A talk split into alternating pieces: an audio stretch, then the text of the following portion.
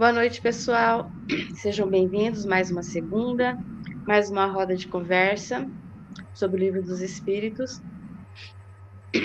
Vamos, vou iniciar com uma prece, depois a gente já entra ao livro. Querido Mestre Jesus, mentores amigos, agradecidos estamos por mais essa oportunidade de aprendizado. Possamos ter um bom proveito de tudo que aqui foi dito hoje tenhamos um bom entendimento das, das, dos aprendizados de hoje. Obrigado, que assim seja. Bom, nós estamos no Livro dos Espíritos, na segunda parte, no capítulo 8, da emancipação da alma. Nós estamos no subtítulo Sonambulismo. Nós vamos ler o item, a pergunta 432. Como se explica a visão à distância em certos sonâmbulos? Durante o sono, a alma não se transporta? O mesmo se dá com o sonambulismo. Então, então quer dizer, durante o sonambulismo, é como se o, o, o sono, né? O corpo está inerte, está e o espírito está livre, então ele vai ter essa visão à distância. É como se ele, é, assim como o corpo está dormindo, no sonâmbulo ele também está livre do corpo, então ele consegue ter essa visão ampla, essa, essa visão do, do, do, do espírito, não do corpo físico. Isso que eu entendo. Agora, como eu já falei, essa parte do sonambulismo para mim é meio complicada. Então, a Márcia tem que dar um, um help aí.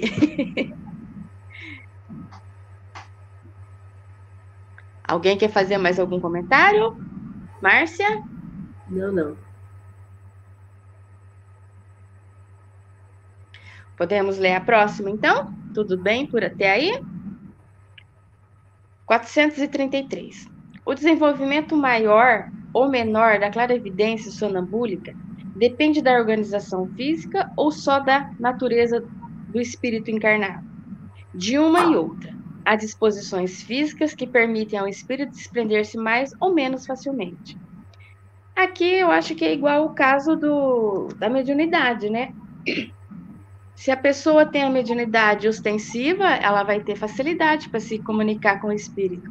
Se ela é como nós, sem a mediunidade extensiva, porque todos nós temos a mediunidade, né? Mas não temos a mediunidade extensiva, é mais limitado o nosso nosso contato mais direto com o espírito. Nós vamos ter mais esse contato com intuição, durante os nossos sonhos. E aí, Márcia, agora você complementa aí. É só comentar que essa questão do corpo físico é muito importante para a gente poder entender que, como é que a mediunidade vai se manifestar. Porque é essa sensibilidade física que vai determinar o, o grau de sensibilidade mediúnica, né? Então não adianta se eu não tenho um corpo que tem a, que tá, foi programado para expressar a mediunidade, é, não, não, adianta eu ficar brigando com isso, né? Eu vejo pessoas às vezes dizendo, ah, eu queria ver espíritos, né? Ah, eu queria ter essa mediunidade ostensiva. Mas a pessoa tem que entender que isso é físico, vem do corpo, como ele coloca aqui. E no sonambulismo é a mesma coisa.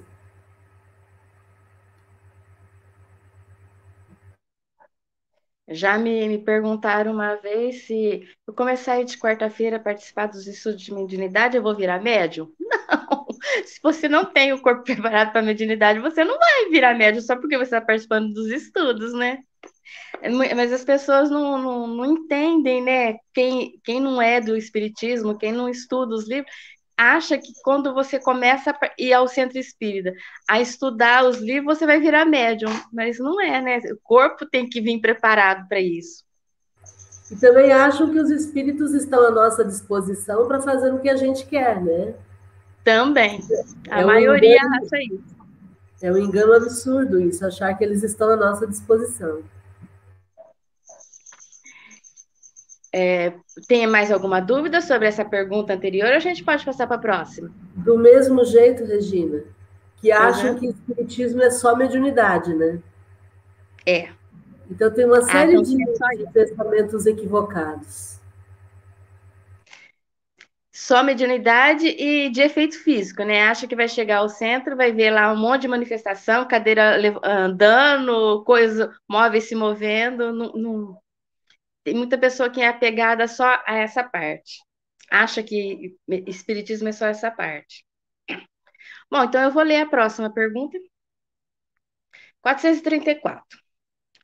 A faculdade de que goza o sonâmbulo são as que têm o espírito depois da morte?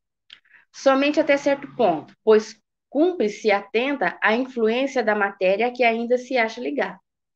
Ele vai ter uma liberdade limitada, e tal quanto como a gente está dormindo, porque a gente vai estar tá ligado com o corpo, o cordão fluídico ao corpo físico. E o sonâmbulo é a mesma coisa. Ele vai estar tá sonâmbulo, ele vai estar tá fora do nosso corpo, mas ele continua ligado ao corpo físico pelo cordão fluídico. Então é como se fosse uma liberdade igual no sonho. Só que, no, pelo que eu entendi aqui, o sonambulismo ele tem um, um pouquinho a mais de liberdade do que no sonho, Márcia.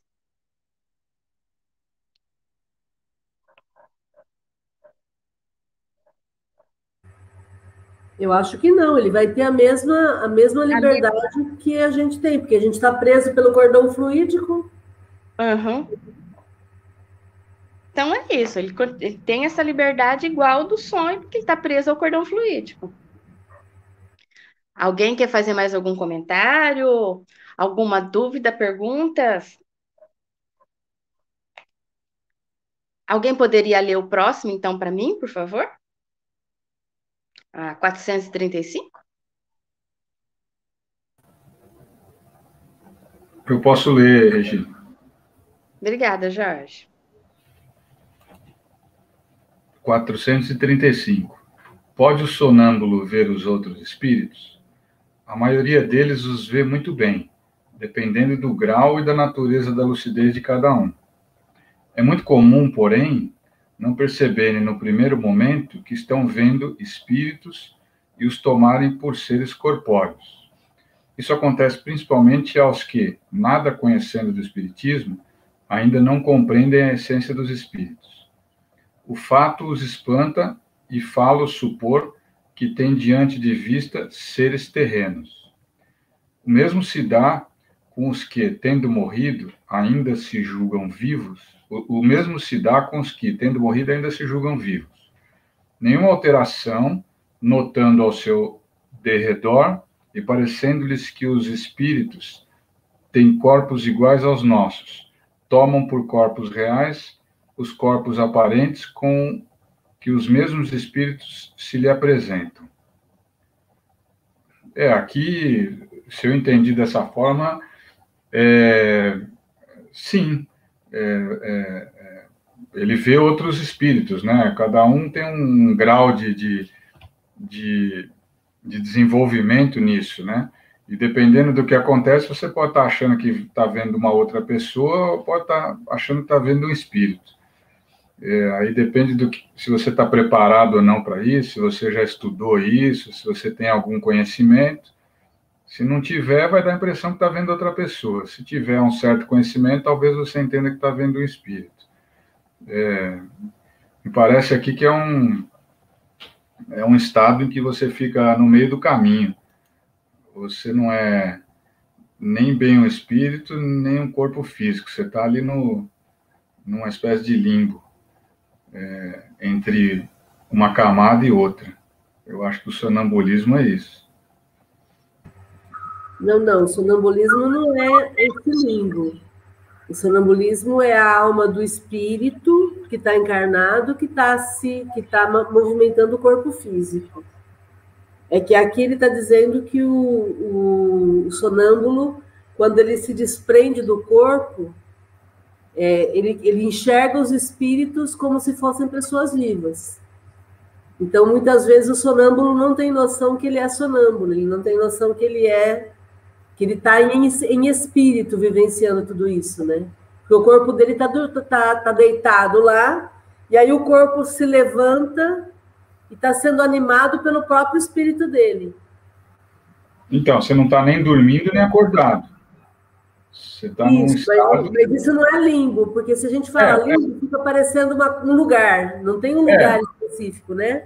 É, é, talvez é um meio termo entre os dois aí. Então, É, é, é, seria assim, ele está com um grau de consciência diferente. Ele não está consciente, também não está inconsciente. É, é a, ele está funcionando no próprio piloto automático. Como se ele estivesse movimentando o corpo no piloto automático dele mesmo. E aí, quando ele interage com os espíritos, muitas vezes ele não sabe se os espíritos são vivos ou não. É, eu acho que é uma espécie de facilidade também, né? Porque quando a gente está acordado, não é tão simples interagir com o espírito. Mas se você estando num estado desse, me parece ser mais fácil você interagir com espíritos nesse estado de sonambulismo. É como a, talvez a mediunidade, né? É como vocês falaram, nem todo mundo tem.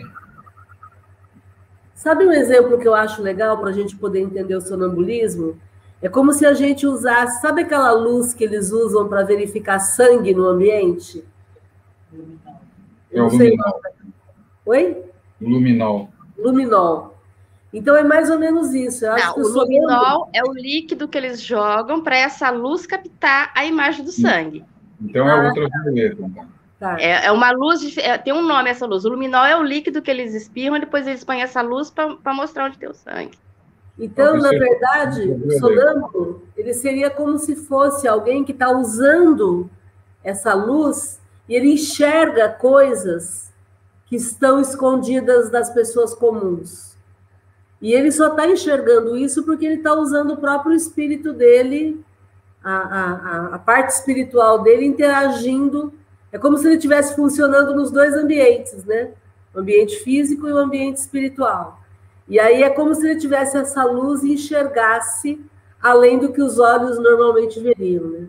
Então, se você está em coma, você pode ir. Pergunta para ela, não. Ô, Márcia, então se você está em coma vegetativo, você, o teu corpo está lá parado, mas você pode sair, teu espírito pode interagir. Interagir. Exatamente, isso é muito comum nas experiências de quase morte, a chamada ZQM. Tem uma série de livros falando sobre isso, de pessoas que estão em coma, mas elas saem do corpo e elas interagem, elas vão para fora do hospital, elas veem coisas que aconteceram lá fora. Tem um relato de um rapaz que saiu do, saiu do quarto, onde ele estava em coma, e ele viu um acidente na esquina do hospital. Depois, quando ele voltou, ele relatou esse acidente, foram checar e tinha acontecido. Então não tinha como ele saber desse acidente, que ele já estava em coma, né, quando aconteceu. Então isso é um fato.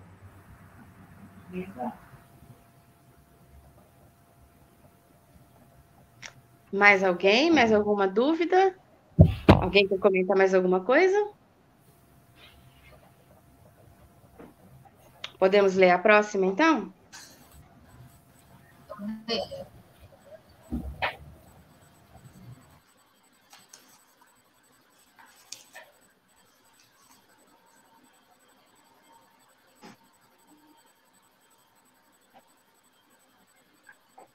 Quatro, três, meio. Você falou.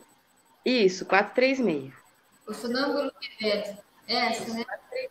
O sonâmbulo que vê a distância, vê do ponto onde está seu corpo ou daqui onde está sua alma? Por que essa pergunta? Um especial.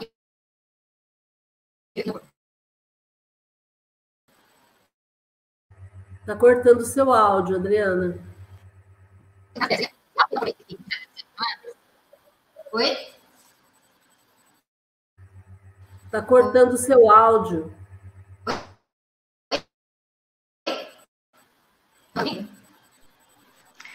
A imagem também tá, tá, tá parando.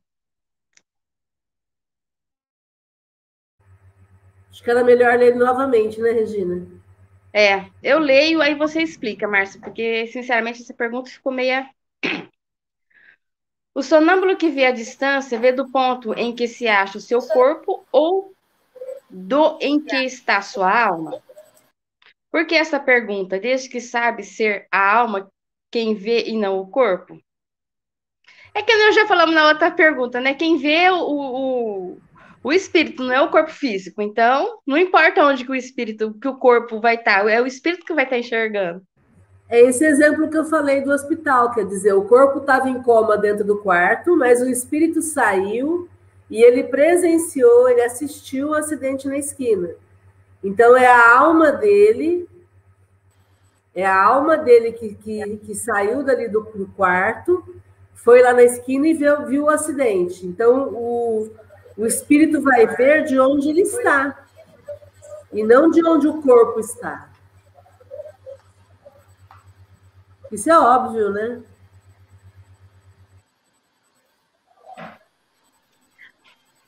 Alguma dúvida? Mais alguém quer fazer mais algum comentário? Mais. Então a gente vai ler a próxima. Está me ouvindo agora? Oi. O seu som ainda continua agora? cortando. Então tá bom. Você tem alguma pergunta, Adriana? Mas meu som está cortando, então não. Vai falando e a gente vai vendo como é que tá o som. Tá. Não, é no caso, que nem na, é, na sexta-feira eu tive uma, uma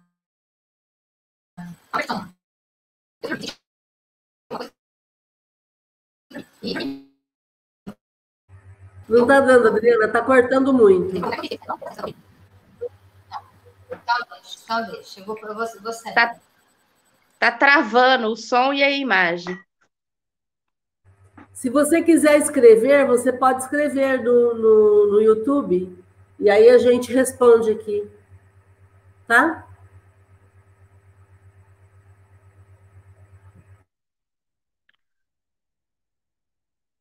Eu vou ler a próxima, então. 437. Posto que o que se dá nos fenômenos sonambúlicos é que a alma se transporta, como pode o sonâmbulo experimentar no corpo as sensações de frio e de calor existentes no lugar onde se acha sua alma, muitas vezes bem distante do seu invólucro? A alma tem a alma, em tais casos, não tem deixado inteiramente o corpo, conserva-lhe presa pelo laço que os liga, e que, então, desempenha o papel de condutor das sensações. Quando duas pessoas se comunicam de uma cidade para outra por meio da eletricidade, essa constitui o laço que lhes liga o pensamento. Daí vem que confabulam como se estivesse ao lado uma da outra. Quer dizer, o, o, o espírito do sonâmbulo vai estar tá lá. O corpo tá, não, não foi junto, faz de conta. Mas, como ele está ligado pelo cordão fluídico, ele passa as sensações em que ele vê, que ele vê lá naquele local. Aí o corpo sente. Se ele vê que está, por exemplo, nevando, ele vai passar essa impressão para o corpo. Está nevando, aí o corpo vai sentir o frio, porque é o corpo físico que tem as sensações. Isso que eu entendi. Seria isso, Márcia? Exatamente. E aí, ele, essa comparação que ele faz quando a gente está numa ligação telefônica, por exemplo, é o mesmo processo. Você sente que o outro está do outro lado, como ele está, se ele está triste, se ele está feliz, se ele está aflito.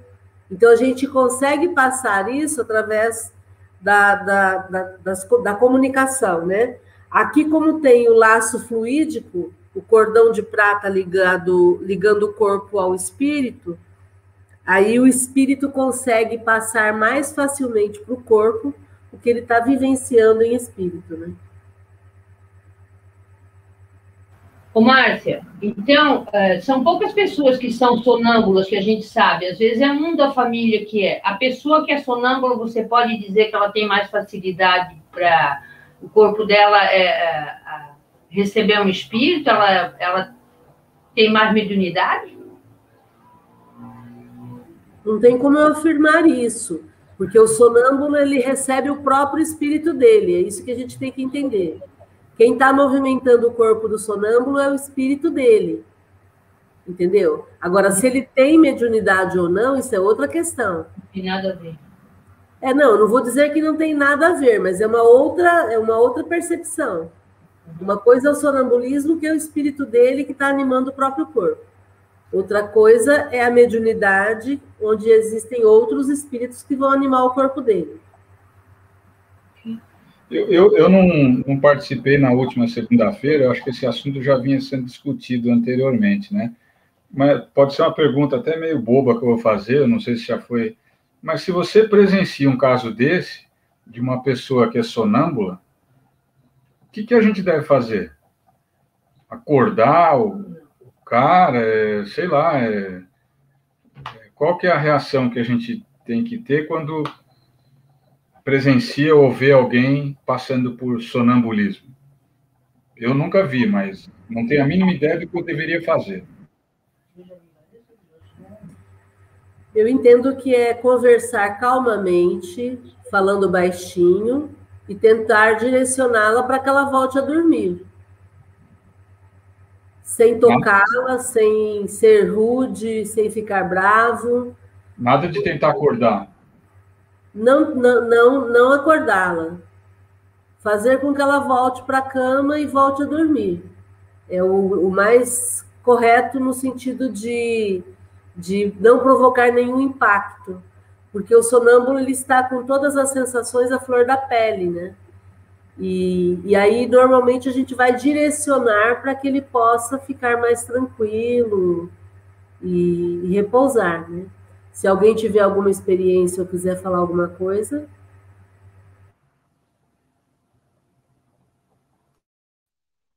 É, eu tenho com o Ailton. O Ailton era muito sonâmbulo, né?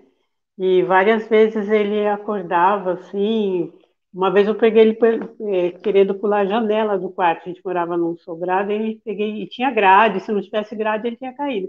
Aí eu cheguei perto, fiz como você falou, falei, aí o que foi? E ele brigando, resmungando, falando tudo enrolado. Falei, tá, vamos, vamos deitar, vem, deita aqui. Aí ele, ele fazia o que eu falava, falava, vamos dormir, vamos dormir. Ele, e ele bravo, resmungando, deitava, dormia, tá, vamos dormir, vamos dormir, tá bom, tá bom. Aí ele ficava quietinho, no outro dia não lembrava nada. Ele tinha muito, muito. Agora só de vez em quando, mas antes ele tinha bastante. E foi isso que eu fiz. Eu conversei bem calmo e direcionei ele para dormir de novo.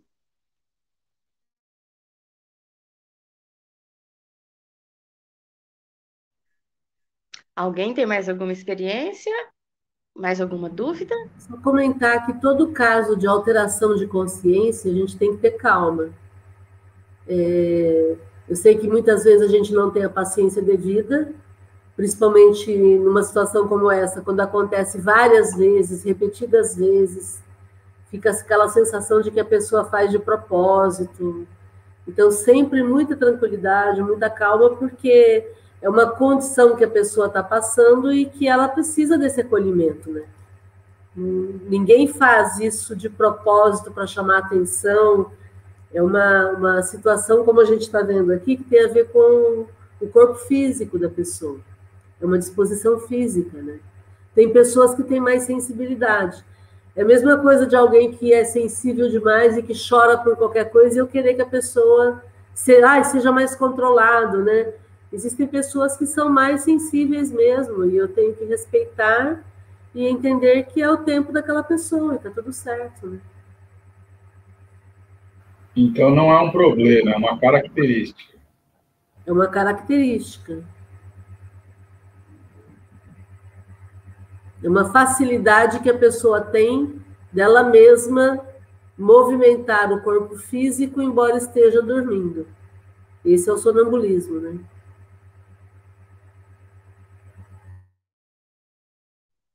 Adriana queria perguntar alguma coisa? Não,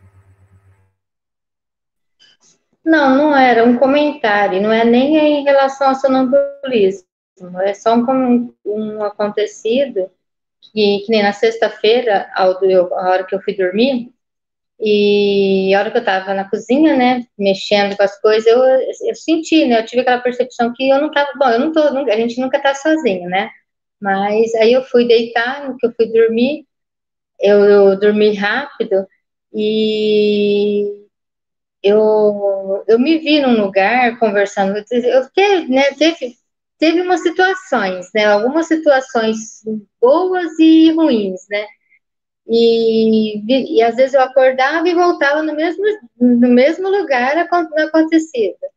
E eu, quando eu acho que eu estava acordada, não sei que eu acordava num desses momentos, eu sentia fazer isso aqui na minha cabeça, eu sentia passar a mão na minha cabeça. Aí é, então eu, eu, pensava assim, para mim eu abri o olho, né? Não sei se eu, se eu abri o olho mesmo, se eu acordava. Aí eu via, via o quarto, tudo, e dava aquela sensação de medo, né? Mas é como você falou, a gente tem que ter medo dos vivos, não dos mortos, né? né? Assim. E aí eu peguei e falei, não, tem, não é nada se tiver, se tiver, como se diz, tinha algum espírito ali, né? Eu não sei o porquê daquele, daquelas, daquelas cenas que eu via quando eu acho quando eu dormia, e que eu sentia que ele estava que estava assim na, na minha cabeça e acariciando minha cabeça. Não sei por quê. Só que eu não lembro, não lembro das situações que eu passei quando que eu me via num lugar com algumas outras pessoas, algumas situações meia tensa, mas acho que é isso que me incomodou um pouco. Mas é isso aí, não sei, tô, tô comentando, não tem nada a ver com sonambulismo, porque eu tava, eu tava dormindo mesmo, né? E às vezes posso ter, às vezes, acordado e voltava a dormir. E aí vamos pensar assim, se é um, um, uma situação onde você tem um sonho, e aí você acorda, e aí você dorme e sonha de novo com a mesma coisa, e continua o sonho, e aí acorda, e aí continua sonhando é óbvio que isso não é um sonho, isso é uma vivência. Você está em algum lugar e aí você acorda e volta para o corpo, mas daí quando você volta a dormir, você volta para esse lugar. Então é, é, bem nítido que você está tá vivendo alguma coisa, né?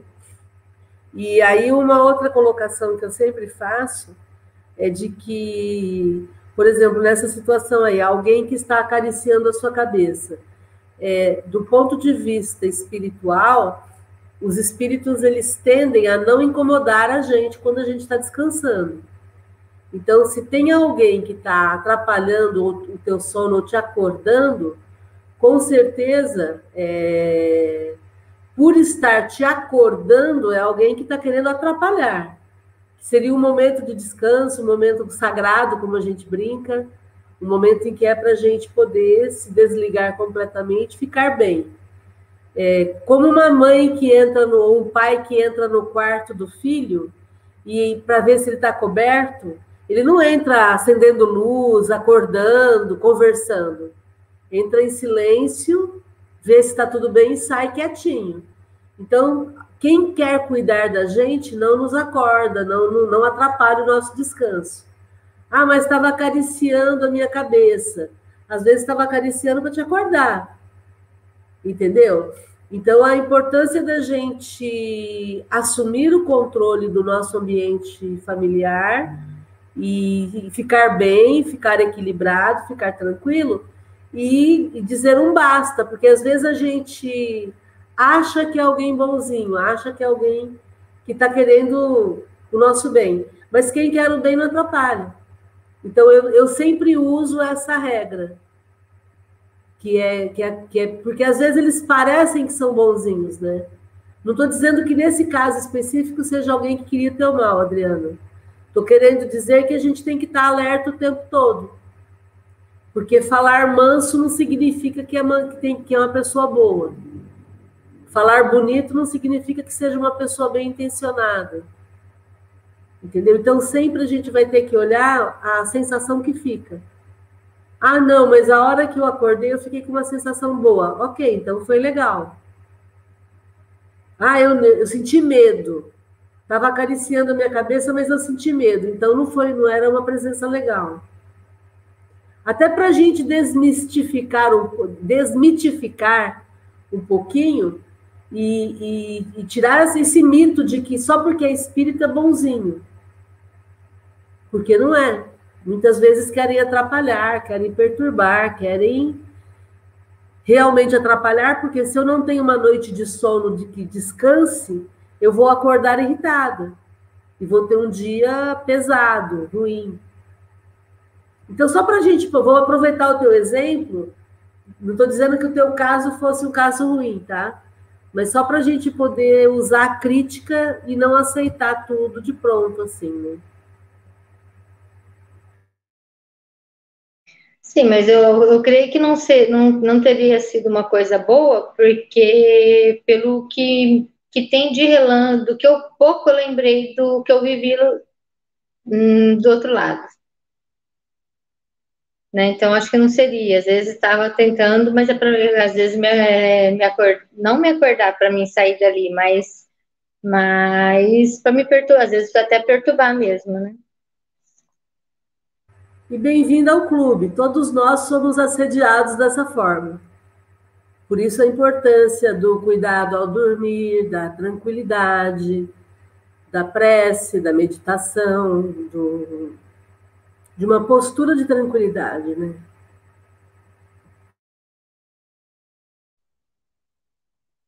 Mais alguma dúvida? A gente pode passar para a próxima. Alguém poderia ler a 438, fazendo favor?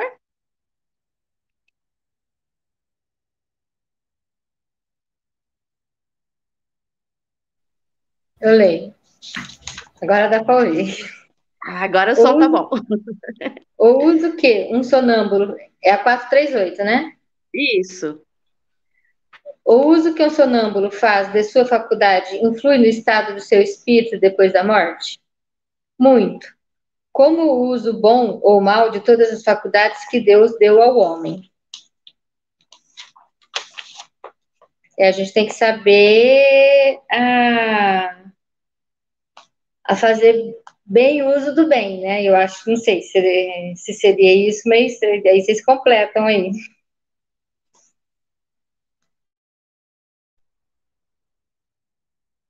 Então, eu também não sei explicar muito, porque se ele está sonâmbulo, o Márcia, ele tem noção do que ele está fazendo? Porque fala que se, o, o uso que ele fez durante o sonambulismo. Mas no estado de sonambulismo, ele tem noção do que ele está fazendo? É o espírito dele que está em ação, né? Então eu entendo que ele tem sim. Aqui, ó, se a gente for na questão 425, os espíritos dizem que é um estado de independência do espírito. Então o espírito só tem essa independência maior, mas ele continua sendo responsável pelos seus atos. E aí, uma vez que ele tem essa essa responsabilidade, a, aquilo que ele faz enquanto sonâmbulo vai influenciar no, no, no na, vida, na, na vida espiritual. Tudo passa pela consciência, né? Não tem como. Estando em corpo físico ou estando em espírito, eu sou responsável pelos meus atos. Sim, agora eu entendi. Eu não tinha entendido direito a, a pergunta. Alguém tem mais alguma dúvida, mais alguma pergunta? Regina, continuando lá na 425, é, no estado de sonambulismo, o espírito está na posse plena de si mesmo. Essa é toda a explicação do espírito, né?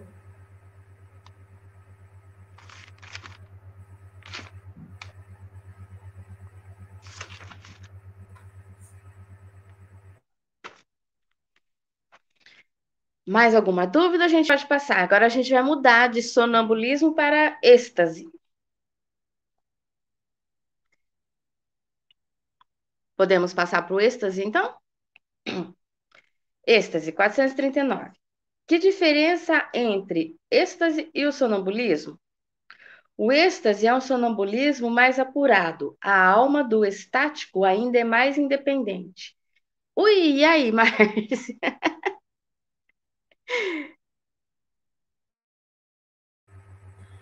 O êxtase é um estado de, de contemplação onde é como se eu desligasse a minha consciência física e eu vivesse é, é em, em, espírito tudo que eu estou vivenciando. Então, é parecido, vamos pensar no êxtase espiritual, quando a gente fala, né? A pessoa que entra no, no estado de vivência da vida espiritual e o corpo dela fica em stand-by, fica meio que parado, é, fica fica aéreo, vamos dizer assim. E o espírito, embora ele esteja com o corpo físico ali, o espírito está tendo uma vivência muito, muito intensa. Então, é, é, é uma situação de, de, de consciência. Eu estou acordada, né? o meu corpo está ali. Não estou dormindo, eu estou com o corpo ali, me movimentando naquela situação.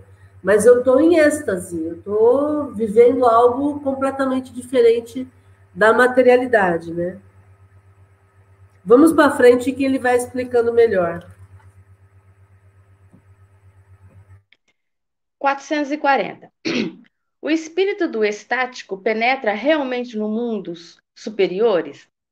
Vê esses mundos e compreende a felicidade dos que os habitam, donde lhe nasce o desejo de lá permanecer. Há, porém, mundos inacessíveis aos espíritos que ainda não estão bastante purificados. Aqui é como se ele fizesse um desdobramento, Márcia, e ele vai conhecer esses outros mundos. Então, por isso é que ele fica em êxtase. Porque imagina, é como se você fosse para um lugar maravilhoso e tentasse voltar e contar para as pessoas o que você sentiu. Ou então, vou pegar um exemplo bem banal: é você experimentou um prato magnífico, e aí um prato diferente que ninguém conhece, e aí você vai tentar explicar para as pessoas qual que é o sabor da, sei lá, da, da de uma coisa diferente que ninguém conhece. Não tem Sim. como. Você não tem elementos para explicar. Então, o êxtase, ele é alguma coisa entre um estado de surpresa, de prazer e de felicidade plena. Então, você não sabe como lidar com aquilo, porque é muito novo, né? E o pior é que ninguém vai acreditar em você, né? De forma alguma, exatamente. Exatamente. São aqueles sonhos que às vezes a gente tem, é, e aí você tenta falar, nossa, mas era tão lindo, era. E aí as pessoas ficam olhando para a gente, tá, mas o que, que, que, tem de mais nisso? Ai, mas tinha, tinha uma nuvem em cor-de-rosa, nuvem, nuvem cor-de-rosa? Que isso? Isso? Nuvem cor-de-rosa não existe. Então, você tenta explicar e só, só piora, né?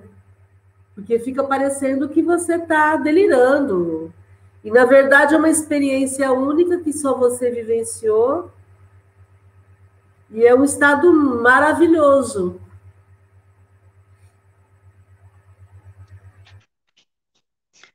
E aí, gente, mais alguma dúvida, alguma pergunta? Podemos passar para a próxima pergunta, então?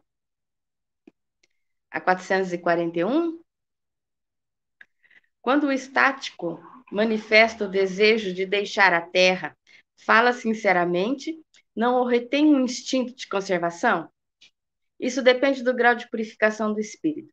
Se verifica que a sua futura situação será melhor do que a sua vida presente, esforça-se por desatar os laços que o prendem à terra. Vai, Márcia, então aqui ele vai ter, essa vivência, vai conhece um, um mundo que ele fica todo extasiado, eufórico, ele chega a ter essa, essa vontade de, de romper os laços do corpo e ficar por lá? E por que não? Mas aí não seria um suicídio? Então, é, é esse o risco. Se eu estou encarnada na Terra, é por um motivo. Agora, se eu tenho acesso a informações de lugares melhores, é óbvio que eu não sou boba nem nada e eu vou desejar ir para esse lugar. Então é muito muito tênue a linha entre você vivenciar um, um êxtase e entender que você tem que continuar aqui ainda por, por um tempo. Entende? É, é, e aí é necessário esse equilíbrio. O Chico Xavier tem alguns relatos do que ele fazia com relação a alguns lugares que ele ia em sonho, e que o, os mentores diziam para ele, ó, até aqui você pode ir, daqui para frente você não pode ir porque senão você vai desencarnar naturalmente. Porque é tão maravilhoso esses lugares que você naturalmente desejaria vir para cá.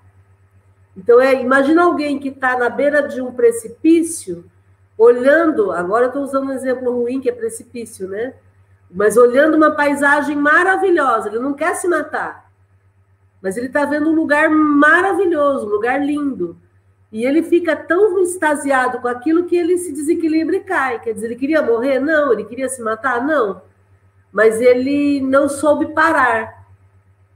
Então é isso que o êxtase às vezes pode fazer com a gente. É, é tão maravilhoso, e eu fico imaginando que tudo que for menos material deve ser muito maravilhoso, né? Porque tudo que é matéria prende, tudo que é matéria impede, segura. Tudo que é espiritual liberta. Então deve ser tão maravilhoso o mundo espiritual que a gente se acomoda facilmente, a gente se acostuma muito facilmente com o que é bom, né? Então, por isso é que o êxtase, ele é uma experiência maravilhosa e, ao mesmo tempo, eu preciso é, entender que eu estou aqui na Terra ainda. E que ainda eu tenho que, tá, tenho que ficar por aqui. É, eu acho que nós mesmos quem é que nunca passou por isso, né? Depois, logo depois de acordar de um sonho fantástico, fala, putz, mas que droga, tinha que acordar justo agora, né? Então, é, você mesmo em consciência gostaria de continuar lá onde você estava, né? Então, é, é, eu acho que você fica tão extasiado, né, que você não queria que aquele sonho acabasse, ele acaba, geralmente ele acaba na, na melhor hora, né? Você acorda, toca o despertador, alguém vem te chamar, aí você fica pé da vida durante uns 10 segundos e depois esquece aquilo. Né? Exatamente esse exemplo, é isso aí, Jorge. E aí, gente, mais algum, algum comentário? E o contrário também acontece, né? Você está num sonho ruim, e alguém vem te acordar e você dá, dá graças a Deus que a pessoa foi lá, ai, que bom que você me acordou. Graças a Deus que o despertador tocou. é, alguém poderia ler 442? Eu, eu tenho uma pergunta. Então faça a pergunta. E quando a gente está acordado e acontece isso? Acordado. O, o, o que seria isso? Seria. Eu não sei explicar. Ter, ter um desdobramento consciente. Ah. É isso? E é, é isso. E aí então, você fica num estado que você não se cabe de tanto, de tanto coisa boa. E você está no seu dia a dia, assim, de repente você pega e é questão de. é fração de segundo, mas parece que, que vivenciou um ano, dois anos, e volta com aquela carga de energia boa e é estranho, você tá, mas não tá, eu não sei explicar. Só que é, é acordado, é essa sensação que o Jorge falou, mas eu tô acordado, eu tô no meu dia a dia, assim. Aí seria um desdobramento, é isso? É, aí é um desdobramento consciente, e aí é, é algo que é treinável, né? Esse seria o nosso ideal, Fátima. O ideal seria a gente estar no corpo físico, mas com a capacidade de acessar a vida espiritual ou outros lugares de uma forma natural, com equilíbrio, mas nunca perder o nosso foco. É, quando você está dirigindo, você está olhando para o para-brisa, você está olhando para o para-brisa, mas sempre de olho no retrovisor. Então seria mais ou menos isso: você conseguir controlar o que está à tua frente e também ter um pequeno controle sobre o que está atrás, o que já aconteceu. Então, é um exemplo para a gente poder entender. O melhor motorista é aquele que controla 360 graus enquanto ele está dirigindo. Então, esse seria o nosso ideal, a gente ter o controle do nosso corpo físico, mas também interagir com o plano espiritual, mantendo equilíbrio, mantendo um grau de consciência, tomando decisões, fazendo é, resoluções, mas mantendo o tempo todo essa tranquilidade, sem medo, sem insegurança. É, isso é a condição ideal, né? Um comentário, Márcia, você falando assim desse, desse desdobramento consciente, que numa das quarta-feiras no centro, é, daquelas né, que eu não sei se eu saía, né, do, do, do corpo, que me convidaram, né, para cavalgar, e eu não esqueço que ainda, é, quando eu comentei lá que eu tinha feito isso e andado a cavalo pelo, pela mata, assim, com alguém que me convidou, né, e eu fui. Depois que eu falei isso, e a Lívia, que estava do meu lado, ela ainda comentou, falou, olha, Adriana, e eu, sinceridade, eu senti um cheiro de das coisas do cavalo no meio lá, ainda a Lívia comentou isso. Eu falei, gente, é, do esterco, é, eu não lembrava o nome. Eu falei, eu, eu senti o cheiro do, do, do esterco do cavalo a hora que eu estava do teu lado. A Lívia ainda falou isso. Sim, super possível, né? Porque cada um vai perceber de acordo com as percepções que tem, né?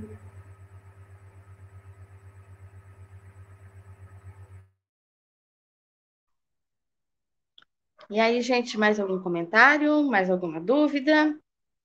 Podemos passar para 442? Alguém poderia ler 442? Eu leio. 442. Se se abandonasse o estático a si mesmo, sua alma poderia deixar definitivamente seu corpo? Sim, ele pode morrer e, por isso, é necessário fazê-lo voltar porque tu, por tudo que o pode prender neste mundo, sobretudo fazendo entrever que se romper a cadeia que o retém, esse será o verdadeiro meio de não permanecer onde ele vê que, será, que seria feliz. Seria mais ou menos isso que você falou, né? Do, que não seria um, um que a Regina perguntou se seria um suicídio. Ele...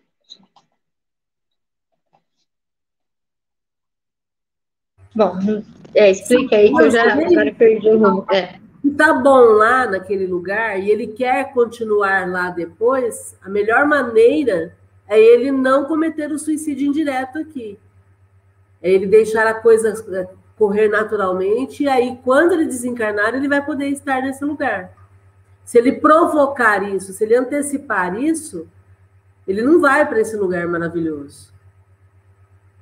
Né? Porque são atitudes e consequências. Então, se ele provocar um, um se ele apressar a situação, ele não vai conseguir para esse lugar, né? Porque é uma questão de sintonia. E se ele quebra a sintonia provocando suicídio, ele não vai conseguir ficar bem. É, uma vez uma pessoa comentou comigo que ela não tinha coragem de se matar. Então, ela ficava sempre procurando situações onde ela pudesse ser morta por outros. E aí, tipo assim, é, não prestar atenção a, é, ao atravessar uma rua, é, situações se colocando em risco, né? E aí eu brinquei com ela, falei assim, e, e onde que está a tua consciência nessa hora? Ela falou assim, ah, minha consciência está vendo que eu estou me colocando numa situação de risco. Eu falei, e, e qual que é a diferença? Entre você provocar a morte ou você se colocar numa situação de risco. Ela falou: ah, eu nunca tinha pensado por esse lado. falei: você está querendo enganar você, né? Não dá. Você pode enganar os outros, forjar um, uma, um homicídio, mas você sabe que é um suicídio. Então não tem como a gente fugir disso, né? É, existem alguns casos em que Márcia deve saber melhor do que eu. A minha irmã trabalha na polícia, né? E ela sempre me conta que a polícia é um local muito complicado psicologicamente de se trabalhar e que é, o índice de suicídio na polícia, comparado a outros setores, ele é alto, né? E muitas vezes o policial não tem a coragem de fazer isso, ele provoca a própria morte, ou atirando nos colegas, não para acertar os colegas, mas para que os colegas atirem nele, revidem. né? Revidem e atirem nele, porque ele não tem coragem de fazer isso. Ele já está numa situação tão caótica psicologicamente que ele provoca isso. Né? Então, é, na polícia acontecem casos é, desse exemplo que você comentou, Márcia. Cara provoca a própria a própria morte porque não tem coragem de se suicidar. De fato, eu não sei, talvez seja até um próprio suicídio indireto, né?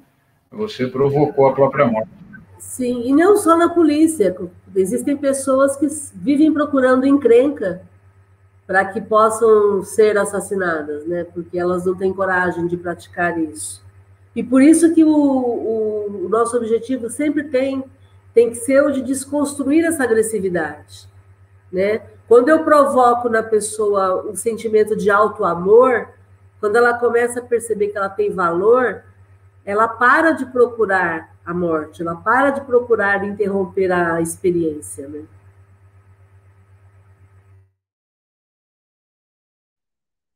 E aí, gente, mais algum comentário?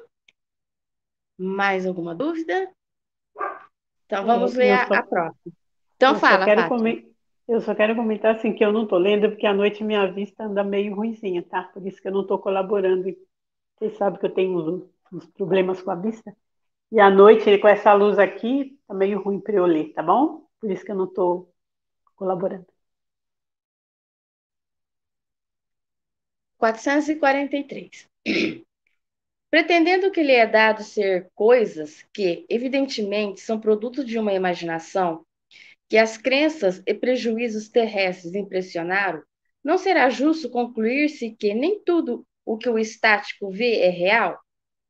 O que o estático vê é real para ele, mas como o seu espírito se conserva sempre debaixo da influência das ideias terrenas, pode acontecer que seja a seu modo, ou, melhor, que exprima o que vê numa linguagem moldada pelos preconceitos e ideias de que se acha imbuído, ou então pelos vossos preconceitos e ideias, a fim de ser mais bem compreendido. Nesse sentido, principalmente, é que lhe sucede errar. Aqui, Márcia, é como você falou na pergunta lá atrás, é que ele não consegue exprimir o que ele viu, não consegue explicar, é uma sensação tão boa que ele vê que ele não consegue passar nas palavras dele o que ele viu. Sim, e aí ele sempre vai usar o filtro que são as ideias dele. Entendeu? Então ele vai contar a história do ponto de vista dele. Se ele tem algum preconceito, ou se ele tem alguma dificuldade com algum assunto, ele sempre vai falar com esse teor. Entendeu? Por isso que sempre a gente vai falar em transformação moral da gente. Então, reconhece-se o verdadeiro espírita pelas, pelos esforços que emprega para domar as suas más inclinações e para se transformar moralmente. Porque à medida em que eu vou me transformando moralmente, não importa onde eu esteja, aí eu vou estar colocando o que eu sinto. E se eu me sinto melhor, se eu me sinto tranquila, não é o lugar que vai me definir, sou eu quem vou definir como eu me sinto, né?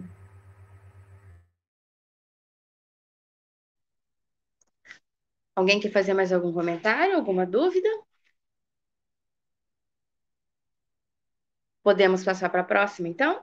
Regina, só comentando que dois médios que vivam, que vivam a mesma experiência, no mesmo lugar, eles vão descrever essa experiência, cada um do seu jeito. Muito parecido com a gente. A gente vai na mesma festa e cada um tem uma impressão dessa, desse lugar, é o ponto de vista. Se eu estou com problema no estômago naquele dia, eu vou falar que a comida estava ruim, que eu não consegui comer quase nada. Uma outra pessoa que esteja muito alegre vai falar que foi a melhor festa da vida.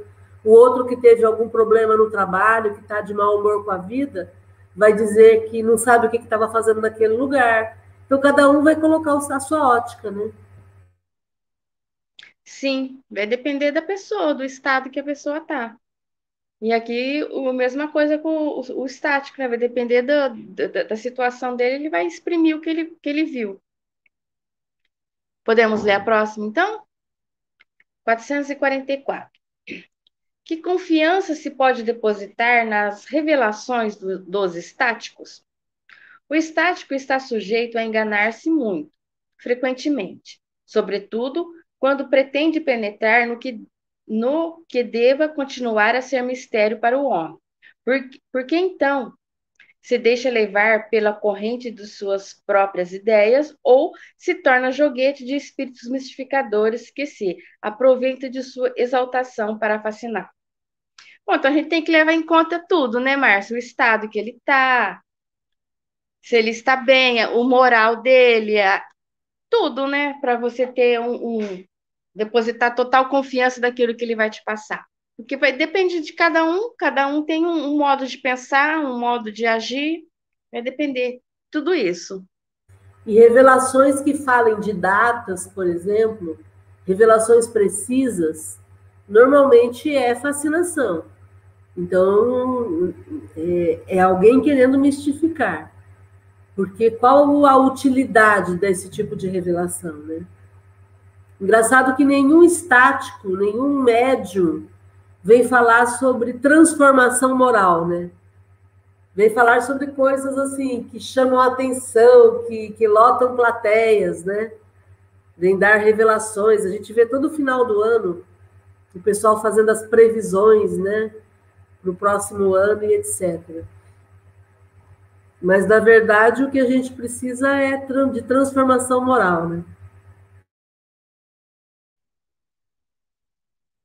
Mais alguém quer comentar mais alguma coisa? Mais alguma dúvida? Vou, faltam duas perguntas só, eu vou ler e a gente termina aqui. Semana que vem volta com outro assunto. 445. Que deduções se podem tirar dos fenômenos do sonambulismo e do êxtase? Não constituirão uma espécie de iniciação na vida futura? A bem dizer, mediante esses fenômenos, o homem entrevê a vida passada e a vida futura. Estude-os e achará o esclarec... e, e achará o aclaramento dos, de mais de um mistério, que a sua razão inutilmente procura devasar. Ih, Márcia, essa eu não entendi, não.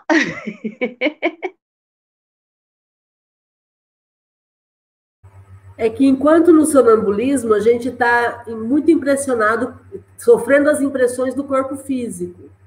Então o sonâmbulo está com o corpo, a flor da pele, tendo essa percepção da vida espiritual, mas vivendo muito o, terra-terra do corpo. No êxtase, eu estou me livrando do corpo e vivendo o futuro. Então, por isso que ele fala, a vida passada que me trouxe aqui nessa vida, e a vida futura. E aí, então, se eu quiser entender melhor, é só eu olhar quem eu sou. É só eu, eu olhar esses fenômenos que estão acontecendo comigo, que aí eu vou ter respostas. Eu não preciso ficar fazendo adivinhação. A Márcia de hoje é muito resultado da Márcia de ontem e é o que vai me levar à Márcia do futuro, que aí não vai ser mais Márcia, vai ser uma outra personagem. Então, é, em vez de ficar fazendo elocubrações para poder entender o que, que vai acontecer no futuro, é só eu olhar para mim e ver onde eu posso me levar. E eu que corrijo em mim as más inclinações para eu ser uma pessoa melhor. Eu vejo dessa forma. Ah, eu quero viver uma vida espiritual plena. Todo mundo quer. Mas eh, o que, que eu estou fazendo para viver uma vida espiritual plena? O que, que eu estou fazendo de fato no meu dia a dia para merecer uma vida espiritual legal? Porque se eu fico só vivendo a minha vida material, usufruindo da matéria, sem pensar no outro, sem ser uma pessoa empática com a dor do outro, sem cuidar. Desculpa. Sem cuidar do outro, que vida espiritual plena é essa que eu quero ter? Então eu vejo essa questão dessa forma. O sonambulismo e o êxtase, eles existem para mostrar para a gente que a gente pode ter uma vida melhor, e essa vida melhor vai ser a partir do, do, do melhor ser que eu consiga fazer em mim.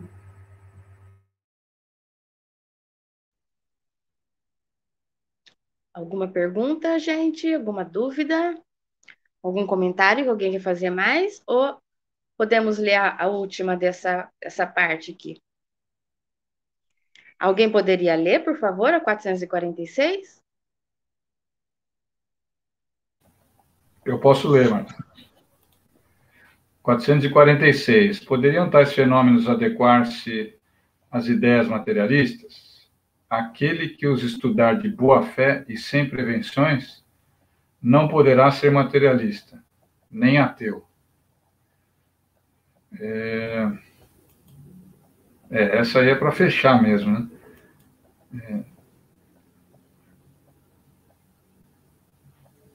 É, é o, o, aquele que, pelo que eu entendi, é o seguinte: se você quiser entender de fato é, esse assunto, esses fenômenos, você de maneira alguma pode ser é, materialista e nem deixar de acreditar em Deus. Se você for essencialmente materialista e não acreditar em Deus, não adianta você tentar estudar isso aqui que você não vai conseguir chegar a lugar nenhum. É, não sei se foi isso que eu entendi. Tem uma frase de Kardec onde ele diz que o Espiritismo é o maior antagonista do materialismo. Porque o Espiritismo vem explicar como é a vida espiritual, ele vem mostrar para a gente como que seria essa vida futura, que é a questão lá da 445. Quer dizer, a iniciação na vida futura eu faço quando eu começo a ser menos material. Porque a vida futura não tem bolso, não tem grana, não tem matéria. A vida futura é feita do que eu sinto, da minha capacidade de amar e do que eu sei, a minha capacidade de aprender, de entender as coisas. Então é isso que vai me levar à vida futura. Se eu consigo sentir compaixão, se eu consigo amar, se eu consigo me importar com o outro e fazer alguma coisa pelo outro, e se eu consigo aprender, entender, estudar para que eu possa crescer intelectualmente. crescer intelectualmente não é fazer curso, é entender as coisas. É tornar as coisas mais simples. É entender que eu posso ser uma pessoa melhor e quanto mais eu aprender, quanto mais eu ler, mais eu vou me, me tornar uma pessoa melhor porque isso vai me fazendo mais inteligente, mais capaz de raciocínio, e esse raciocínio vai me ajudar a chegar mais, mais depressa à perfeição. Porque nenhum espírito puro é burro. Nenhum espírito puro é, é alguém que não se esforçou para entender as coisas. É exatamente o contrário. De tanto se esforçar, de tanto aprender, ele foi se, se tornando um espírito melhor. Então é, uma, é isso. É uma espécie de pré-requisito, então, né? Pré-requisito porque você, quanto mais você aprende, mais você quer aprender. Por exemplo, eu vou trazer um exemplo bem bobo, bem básico, não é bobo, não, um exemplo básico. É, por exemplo, a gente está discutindo direitos fundamentais hoje em dia de uma forma tão linda e tão natural, e que a gente não fazia isso na minha infância. Eu não aprendi isso na escola. Eu não aprendi que eu tinha que respeitar as pessoas. A gente foi aprendendo naturalmente, mas não se discutia isso. A gente achava que haviam diferenças entre as raças e que era assim mesmo. Não tinha o que fazer. Sempre foi assim. Aí a gente foi lá para as disciplinas onde começou -se a discutir isso, e a gente foi entendendo que, oh, pera lá, tem alguma coisa que está errada. E hoje é inadmissível que você não discuta direitos de todos os povos. Por exemplo, é, essa ideia de que o Brasil não foi descoberto. Vocês sabiam disso? O Brasil não foi descoberto? A gente aprendeu que foi descoberto né, por Pedro Álvares Cabral. Hoje está tão claro para mim, o Brasil não foi descoberto, ele foi invadido pelos portugueses. E os povos originários, que eram os índios, foram obrigados a deixar as suas próprias atividades e assumirem atividades dos brancos, dos europeus, vestimenta. Então, a, a o que o catolicismo fez no Brasil foi uma agressividade de impor roupas para quem vivia muito bem, obrigado do jeito que viviam. Então, é, é uma mudança de, de, de modelo completa. E hoje a gente começa a entender é, é, o quanto que a gente precisa aprender. Isso só com leitura, né? Só com, com, com, com o entendimento das coisas. Não tem outra forma. Aí quando eu entendo, eu respeito. E quando eu respeito, eu, eu, eu aplico o princípio de igualdade. Todos têm direitos. Todos merecem respeito. E a minha cultura branca não é melhor do que a cultura indígena ou do que a cultura africana. A minha cultura só é a minha cultura. E aí não é melhor do que a de ninguém, elas podem se somar. Entende? Então, isso é progresso, isso é, é, é entender o outro, isso é aceitação, é compaixão, isso é empatia. Então, tudo isso faz o progresso. De tal forma que, se eu estou diante de uma outra pessoa diferente de mim, eu respeito. Então, fica, fica bastante é, explicado para mim a necessidade do estudo. Porque com mais de 50 anos é que eu descobri que o Brasil não foi descoberto. É quase frustrante isso, né? Ô, Márcia, eu estou procurando aqui, que eu estou com os livros da Yasmin aqui, e, e foi na, na sexta ou na quinta, eu estou tentando achar aqui, eu não sei se é português ou se é história, que fala que ela, é, a professora pediu para eles lerem um trecho e, e, fala realmente do que, que os índios tiveram que fazer aqui, como se diz, eles estavam aqui. E, e na, é, no escrito do livro dela estava que, como se diz, eles, tiver, eles foram obrigados a aceitar o que os portugueses fiz, é, queriam fazer aqui. Eu vou, eu vou ver se eu acho aqui, em uma outra oportunidade eu leio. Quem é que decidiu que as leis do homem branco é que são as leis, as melhores leis, as regras do homem branco é que são as melhores regras? Foi o homem branco. Se tiver algum advogado aqui no grupo, a Bruna Batista está aí. Ninguém pode legislar em causa própria. Isso é uma regra fundamental, né? Então eu não posso obrigar ninguém a ser como eu quero. Não é isso, gente?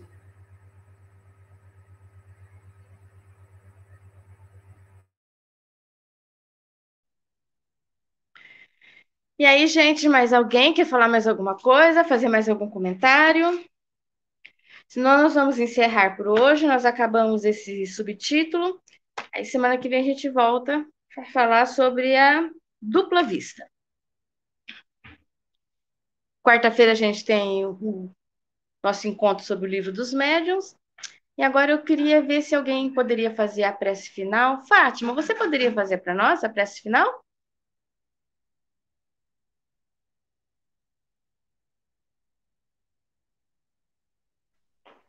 Faço sim.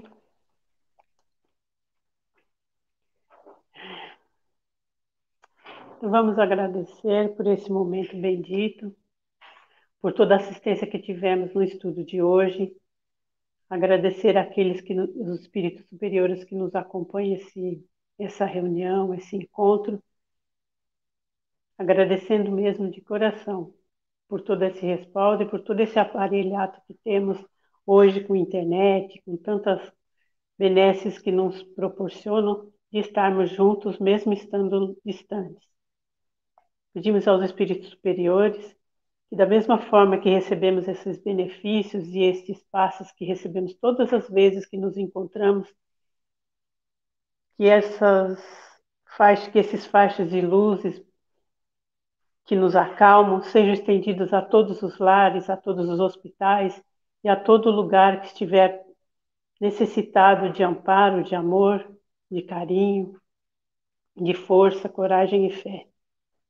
Agradecemos aos nossos protetores individuais por nos proporcionarem a força para seguirmos firmes e fortes na fé e que estejamos sempre prontos para servir em qualquer momento de nossa existência. Senhor, dai-nos a serenidade para aceitarmos as coisas que não podemos mudar, coragem e tudo que necessitamos para mudar aquelas que, que podemos, e a sua divina sabedoria para distinguir uma das outras.